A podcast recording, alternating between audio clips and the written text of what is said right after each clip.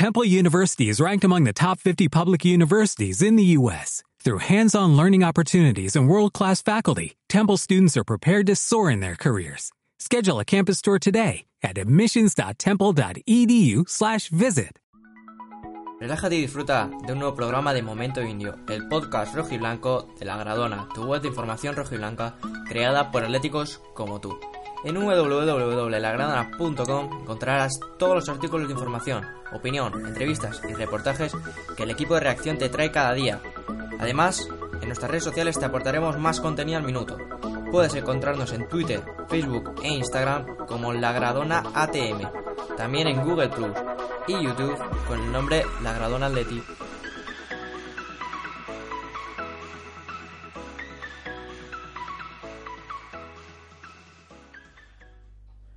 Bienvenidos a un nuevo programa de Momento Indio, tu programa rojiblanco de La Gradona. Como novedad sobre los programas anteriores, en esta ocasión vamos a empezar a hacer los programas grabados. Eh, no vamos a emitir en directo por problemas con el internet y demás y con Skype, que muchas veces nos dan, nos dan fallos y no nos dejan editar los programas luego correctamente. Eh, a partir de ahora vamos a intentar hacer los programas grabados y así intentar mejorar la calidad sobre todo de los audios. Eh, bueno, aclarado esto, voy a pasaros a presentaros nuestros compañeros de hoy. En primer lugar a Jaime.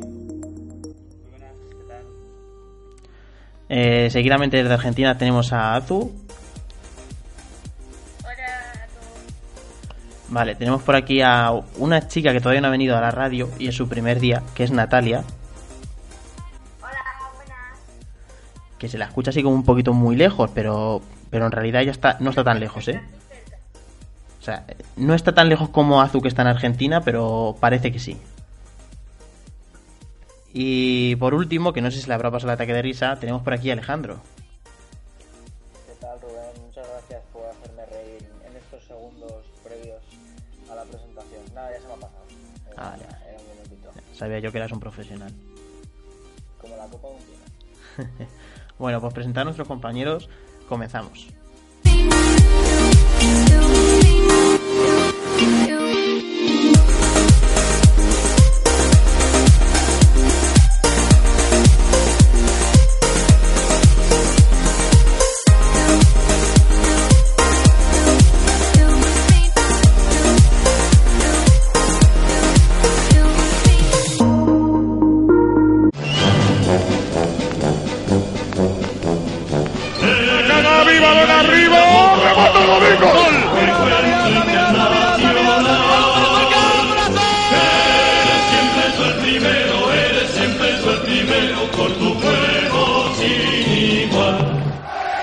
Que si se cree y se trabaja, se puede.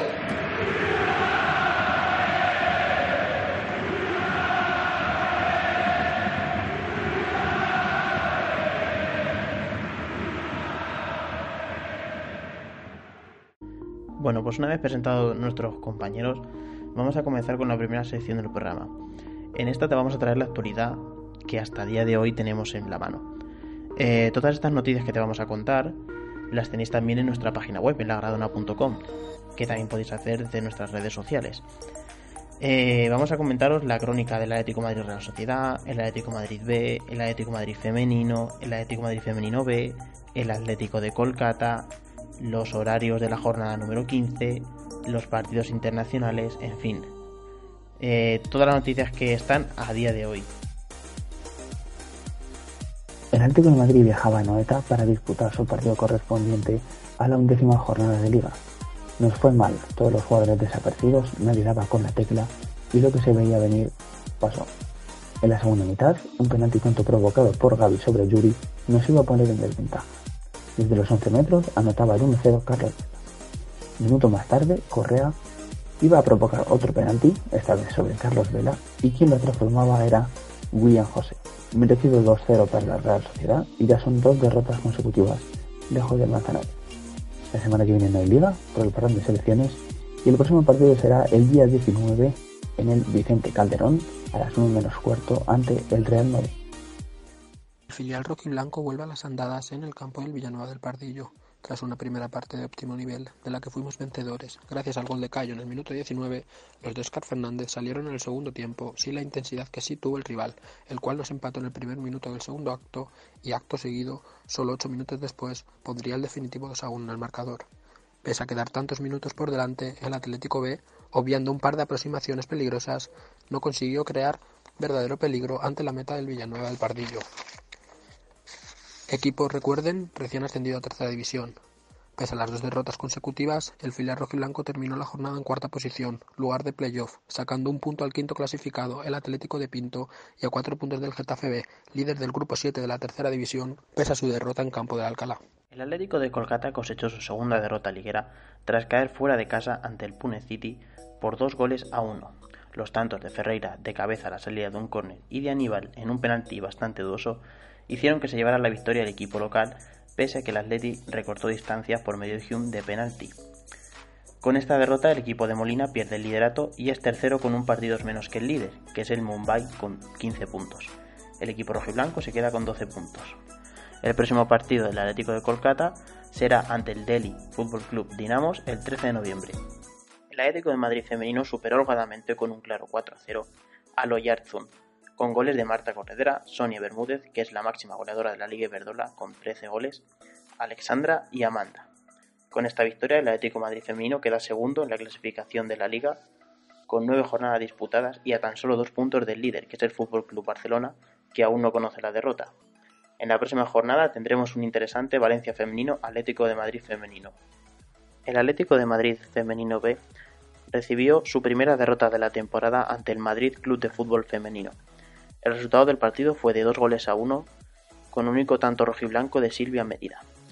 Con este resultado, el Atlético Madrid femenino pierde el liderato que tenía en Liga, con un triple empate entre los tres primeros, Madrid femenino, Tacón femenino y Atlético de Madrid con 22 puntos.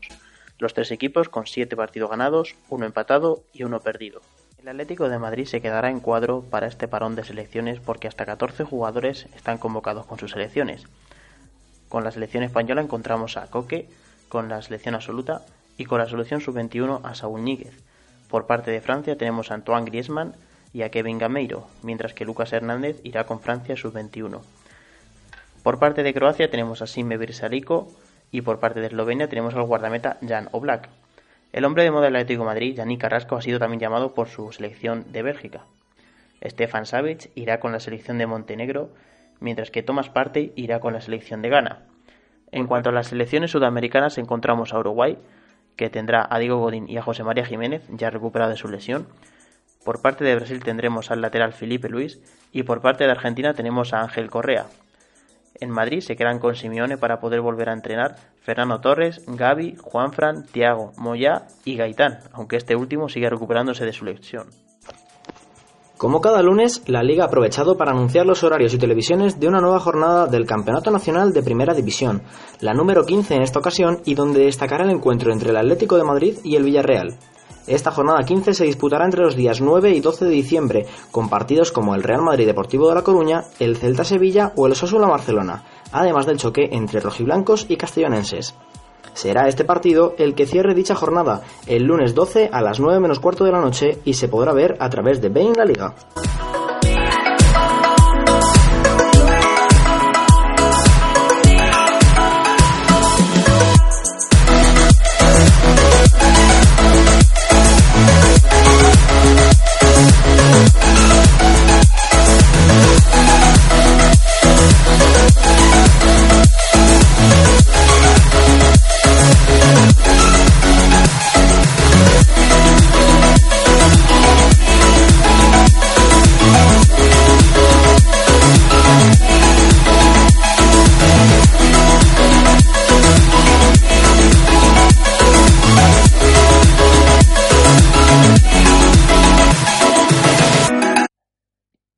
Pues tiempo de tertulia ahora con los compañeros. Vamos a hablar un poquito de, del desastre del sábado, del Real Sociedad 2 Atlético de Madrid 0. Eh, a ver, vamos a pasar a hablar con Alejandro, que suele ser el más timidillo, y para que se vaya soltando y demás, pues que hable primero sobre cómo fue el partido y demás y qué le pareció. Para ir entrando en ambiente, ¿no? Así que me vaya soltando. Sí, sí, sé, que te cuesta hablar y claro, hay que ayudarte un poquito. un empujoncito, ¿verdad? Bueno, a ver, el partido no tiene mucha historia porque, porque el Atleti, no sé si fue cosa del cansancio o de que, no sé, acumulación de, partidos, el horario era un poco fuese el mejor, pero lo cierto es que hizo un partido muy malo. Probablemente el peor de la temporada, porque en Sevilla la primera parte sí es verdad que tuvo oportunidades para, para haber por lo menos marcado algún gol, pero en la noeta, salvando el remate de Gameiro al, al poste, el equipo estuvo bastante flojo. Y, y la sensación esa de, de cansancio, de, de estar superado por un rival que realmente tampoco hizo nada para llevarse el partido. Llegó en dos ocasiones al área y dos penaltis y, y se terminó ahí. Y poco más, realmente es esa, la sensación no es buena. El parón ahora puede ser que venga bien. Hay que confiar en el equipo, por supuesto. No hace falta crear un, drama de esto, pero sí es verdad que son tres puntos que, que por ejemplo, el Real Madrid sí consiguió sacar de Anoeta y aunque es un campo complicado, eh, la Leti tenía que haber hecho méritos por lo menos para haber ganado y no los hizo. Mm, Vale, como os he dicho, el, el chaval es tímido y demás. Eh, si queréis alguien contratarlo, el Rincón de Alejandro estaría muy bien con un programa de radio. Eh, a ver, eh, Natalia, ¿qué te parece a ti el partido? Que no, que sinceramente no, no quiero eso tan pronto, ¿no? Todavía recuerdo la, la frase que dijo Saúl al final de la Champions, que íbamos a ir a por todo, así que supongo que próximos dejará. Eh, bueno, ahora viene el parón de selecciones, como también ha dicho Alejandro. Esperemos que nos venga bien. Eh, la anterior, la anterior vez que hubo, mal. y luego, bueno, tuvimos un gran mes de octubre. Así que esperemos que con el Real Madrid, que solemos salir un poquito más motivados al campo, encima en el Calderón también, pues podamos ver al Atlético de Madrid que, que hemos visto en octubre. Pues sí, lo que queremos todos, que vuelva al nivel de antes. Eh, Azu, ¿qué te pareció el partido? Porque tú tuviste la suerte de que sí que lo, lo televisaron allí en Argentina. Eh, sí, tuve la suerte de que lo televisaran eh, al fin, porque hace mucho que no lo hacían. Y para mí fue un equipo bastante flojo, que estaba muy cansado, como decía Ale, por, bueno, por la Champions, por el horario, pero tampoco voy a desmerecer al rival, aunque en mi criterio, sin los penales, hubiese terminado en empate. Y lo único que pido es que Oblak empiece a hacer algo en los penales, por favor, si alguien escucha. Bueno, creo, creo, bueno, esto da para otro debate, creo que con Oblak se es un poco injusto. Vale, eh, vale, os quiero preguntar sobre los penaltis, porque yo también tengo bastantes dudas, como me ha comentado fuera de antena Alejandro, en que el penalti de Gaby es bastante riguroso, porque a mí me da la sensación de que Gaby deja la pierna, puede haber contacto, pero Yuri se cae al rato, o sea, no se cae instantáneo, o sea, se cae al rato y una caída muy rara. Eh, Alejandro, a ver qué, qué opinas tú sobre ese penalti. Sí, a ver, penalti a, a simple vista en directo parece un penalti muy claro. Es un penalti de estos que si lo ves en la repetición ya es cuando te entran más dudas. Sí es verdad que Gaby saca la pierna y que con eso ya cualquier duda queda un poco disipada, pero luego es cierto que el contacto, si es que lo hay, que tengo dudas, es, es bastante leve y que es un 10% de patada de Gaby, 90% de, de caída de- del jugador de la Real y hombre, con el reglamento en la mano pues no, no sería penalti, pero ya te digo, es un, un penalti de estos que en directo a simple vista nadie tuvo la menor duda de que lo iba a pitar, entonces eh, sería un debate un poco absurdo. Sí, eh, sobre el penalti de Correa, es que no se puede objetar nada porque es un... No hay nada que decir, es un penalti como una casa. Ayer dijeron en, en el día del fútbol que los delanteros se tienen que dedicar a defender dentro, o sea, los delanteros se tienen que dedicar a atacar y los defensas a defender. Porque dentro del área un delantero ya vimos lo que pasa. Correa fue como siempre, como loco. Lo que pasa es que esta vez lo hizo dentro del área y fue penalti. Porque estamos acostumbrados a que Correa vaya como loco en el medio del campo por un jugador y siempre acabe con amarilla. Y esta vez pues le pasó en el área. Se acaba con amarillas, muchachos, yo no sé cómo lo hace. Va, va pasado de revoluciones, pero es Sí. lo que decimos siempre de, de Correa, que tiene muchas ganas por demostrar, muchas ganas por hacer todo bien, y quizás ese, ese ímpetu hace ir un poco revolucionado. Pero ya te digo, lo que decías antes de que habían dicho en, en Movistar Plus, tú dile a Simeone que no defienda con los delanteros. ya verás dónde te manda. Sí, sí, no. Ellos se referían a que el delantero no defienda dentro del área, porque es más torpe para medir los tiempos. Eh, sí, es verdad que cuando, cuando un delantero hace una entrada se, se le ve bastante más. Y a Y además siendo, siendo el único delantero que el otro día bajó a defender. Mm, sí, pero también era el que menos tiempo llevaba en el Sí, campo. pero bueno, sí.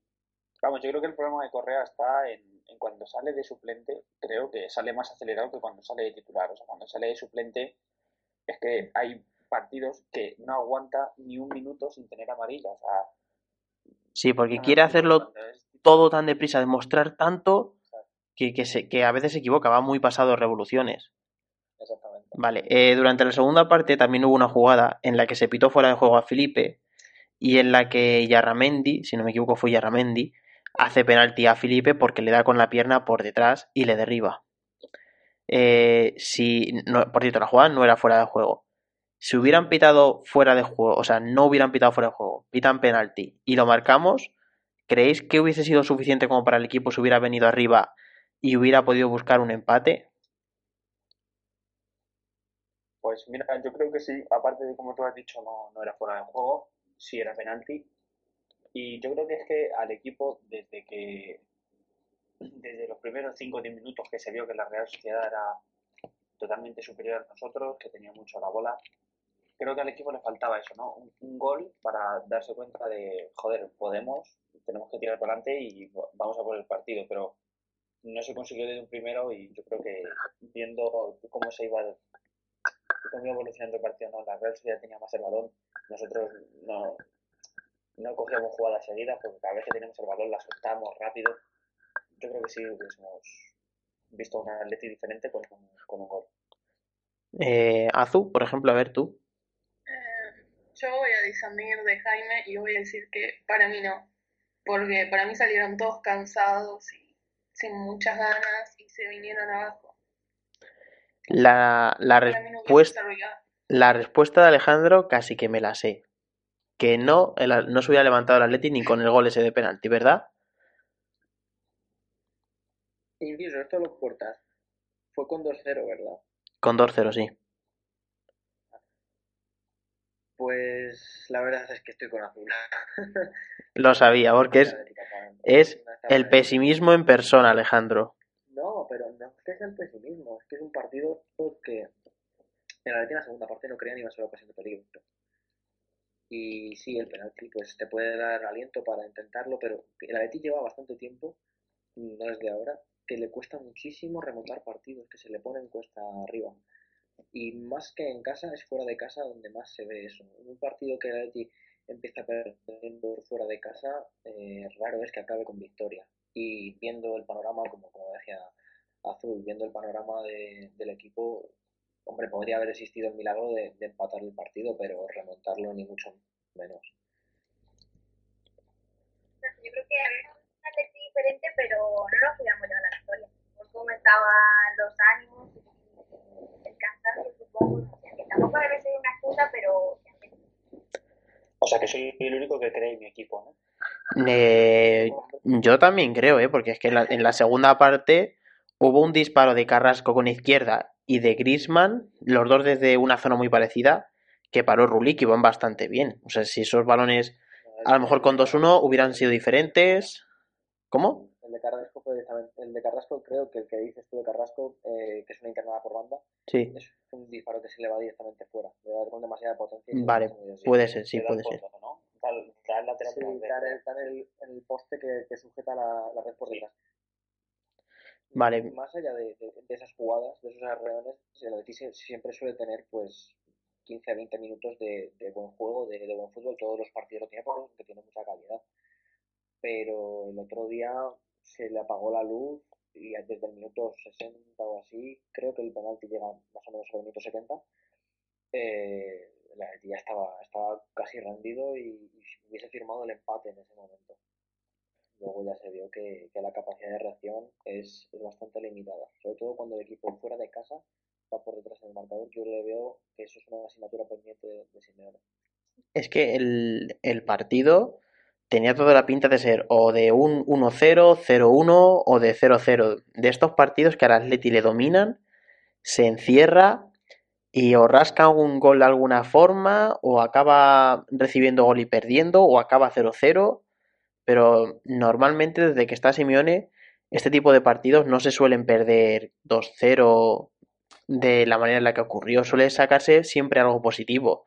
Se suele rascar algún punto o lo que sea. Y sí que es verdad que estos últimos partidos está como raro en defensa. No sé si que defiende peor o, o qué le pasa, pero sí que yo también noto que en defensa estamos un poquito o descolocados. Es que no sabría decirlo porque no me he parado a analizarlo bien. Descentrados, ¿no? Como... Sí, es como que se tiene algún despiste y se crea, a partir de ese despiste, se crea un espacio que te aprovechan y que te acaban haciendo el lío, por así decirlo.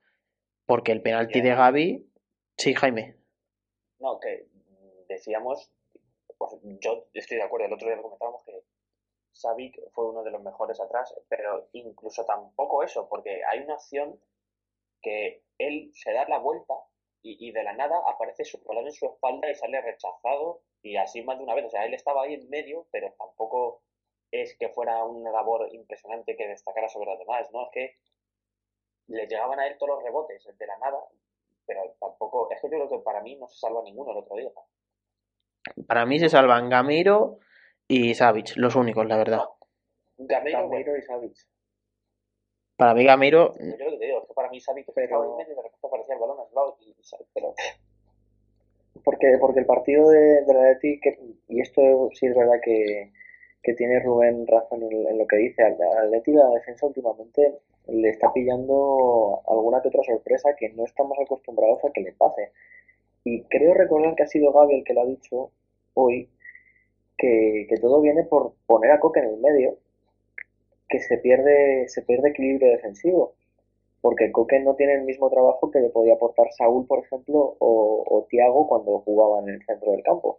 Y creo que por ahí puede ser que, que se le abra algún resquicio a la Leti en defensa y, y, le vengan esos problemas. Es verdad que Godín, por ejemplo, no está ni mucho menos en su mejor nivel, que Saúl desaparecido. Saúl, Saúl hizo un partido horrible en la noveta, bueno, la verdad es que horriblísimo. No, lleva, lleva varios, ¿eh? Juan Fran también está bajito de, de forma. Felipe, Felipe, Felipe con la pelota está muy bien, pero cuando le toca defender eh, también ha, ha, tenido bastantes fallos estos últimos días. En Sevilla, por ejemplo, tuvo muchos fallos. Es, es verdad que, que, el equipo ahora está sufriendo en defensa. Creo que el dato es que han cazado seis goles en los últimos cuatro partidos, que eso no había pasado nunca con Simeone. Y ahí reside, pues, te diría, el, la totalidad de, del éxito de, del equipo estos años, que, que no encajaba goles, y menos en cuatro jornadas consecutivas. Así que puede ser que, creo que ha sido Gaby el que lo ha dicho, que, que venga por esa decisión de poner Coque en medio, que es a la hora de, de, de atacar, es algo muy positivo, porque la ETI está metiendo más goles que nunca, pero claro, eh, a la hora de, de, cuidar la defensa, es cierto que, que, tener a Coque a la hora de defender no es lo mismo que tener a Saúl o a Tiago, que son eh, jugadores más destructivos, más capaces de, de dar ese, ese empaque, ese, esa soltura en defensa. Y además creo que es que esta podría haber sido, porque yo lo veo un poco complicadilla la cosa, aunque sea pronto, podría haber sido nuestra nuestro otro año otra vez, ¿no? O sea, empezamos la liga con dos empates ante dos equipos recién ascendidos, que, bueno, el, el Madrid va líder, pero tampoco está siendo, no está en su mejor forma, o sea, no está siendo un Madrid arrollador que da miedo cuando está con él, ¿no? El, el Barça tampoco está muy bien, ayer sufrió para ganar en, en Sevilla, eh, ha perdido ya dos partidos. Yo creo que este año podríamos ya llevar bastante ventaja siendo primeros, pero es que estamos teniendo eh, fallos en defensa, como estamos comentando, que no, no son lo normal. Y bueno, es el peor inicio, o sea, las peores 11 jornadas desde que llegó Simeone. Sí, eh, a lo que yo me refería con el tema de, de, los despistes es que, por ejemplo, en el primer penalti eh, hay un balón al espacio entre dos jugadores de Atleti, entra Yuri, Gaby tiene que ir a hacer la ayuda, va muy forzado porque llega tarde y el recorte que le hacen es al llegar tarde tiene que dejar la pierna y no tiene el control de la jugada en ningún momento porque va siempre forzado, va siempre tarde y es lo que provoca que haga el penalti. Es que, bueno, es que además creo que es el último jugador porque detrás de él ya no hay nadie. O sea que se quedaba prácticamente solo Yuri delante del Black. No, no es roja porque está escorado en, en el área y no es una ocasión clara de gol, pero creo recordar que, que Gaby se queda con la espalda completamente al descubierto. Y el segundo también viene de... Y el segundo también. La segunda jugada es que Felipe va a, a llevarse a todos por delante, no sé dónde va tan... Sale demasiado pronto a, Sí, a, sí, sí. a- a cortar la jugada. Y además sale como si no hubiera un mañana, o sea, es que sale a por todas. pero. Vale, vamos a hablar un poquito sobre los, los cambios que hizo Simeone, porque creo que muchos no estamos de acuerdo en el cambio de Torres y Gameiro. Y no porque no quisiéramos que entrara Torres, sino porque yo, por ejemplo, creo que Gameiro estaba siendo el mejor, por no decir el único que estaba haciendo algo aceptable en ataque. Se le veía muchísimo más rápido que los defensas de la Real Sociedad. Tuvo la mejor ocasión, que no entró porque no era el día, o muy mala suerte, o por lo que fuera, pero no entró de estas que te entran casi todas, y esa justamente no entró en un mal día. Eh, a ver, luego también salió Correa por Saúl, que Saúl estuvo. mm, Es que fatal se queda corto, la verdad es que no estuvo directamente. Y el último cambio fue Tomás por Gaby, que no sé qué es lo que quería Simeone, a lo mejor quería más presencia, más presencia física. Y sobre los cambios os quería preguntar para ver qué opinabais, si hubierais hecho otros. Eh, va, Alejandro, a ver, si acertó Simeone, si tú hubieras hecho algún cambio diferente. Eh, la verdad es que cualquier cambio que hubiese hecho Simeone hubiese estado a priori bien hecho, salvando el, el que precisamente hace con Gameiro, que yo creo que Gameiro era el que ofensivamente estaba mejor.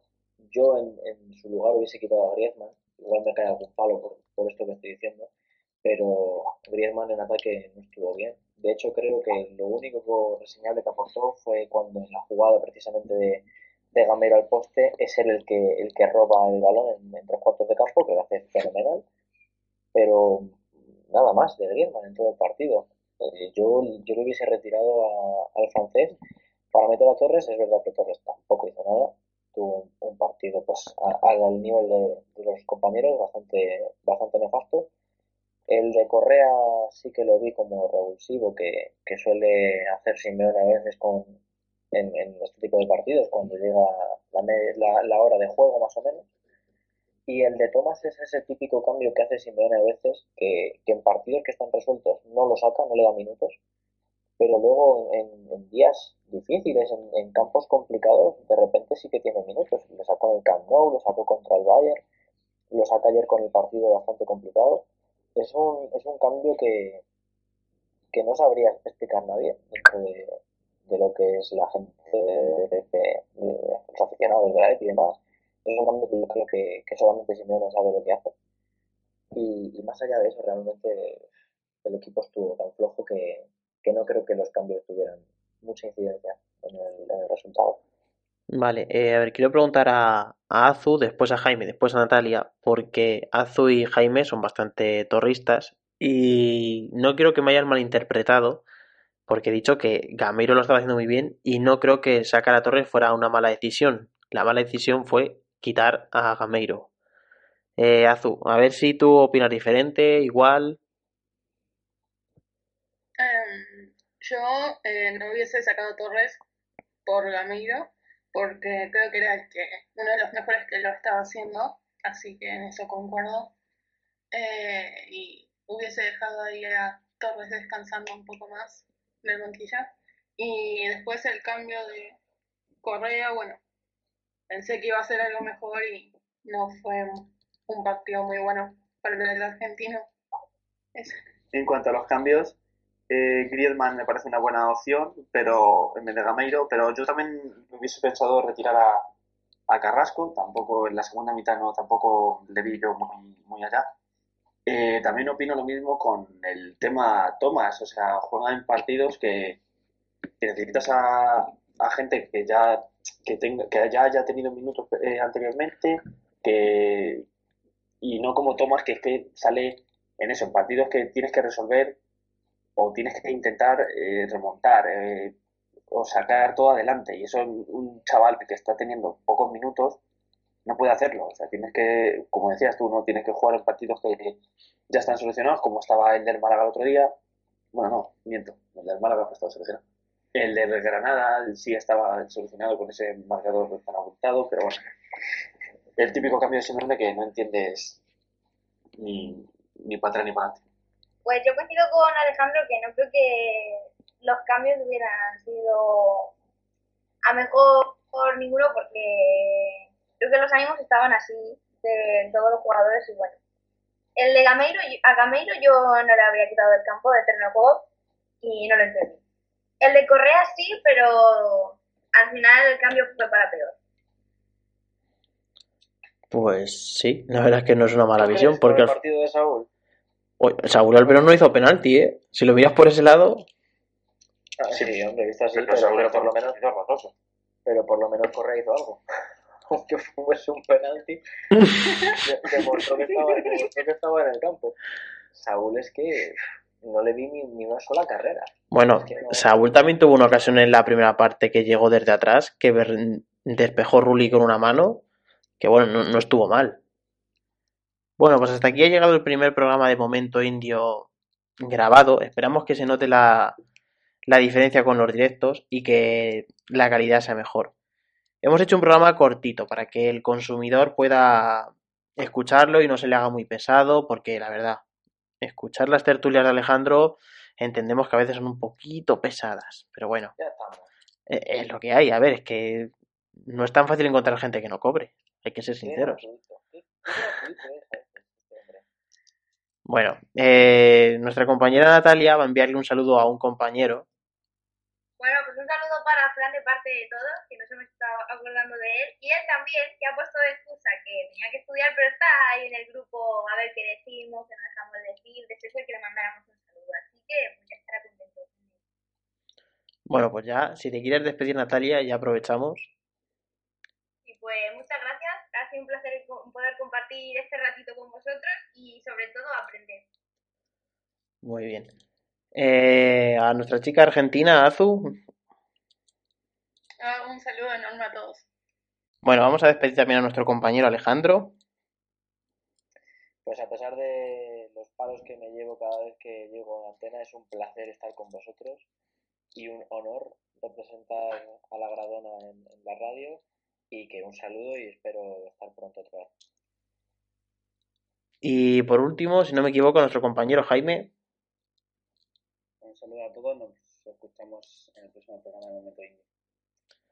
Y por último, mi nombre es Rubén Jiménez. Me despido de todos vosotros. Recordar que nos podéis escuchar en iVoox, que nos podéis escuchar también en, en iTunes para las plataformas de, de la manzana mordida, de los pijos, como nos suelen decir, en los que me incluyo. Eh, un saludo a todos y Forza Atleti.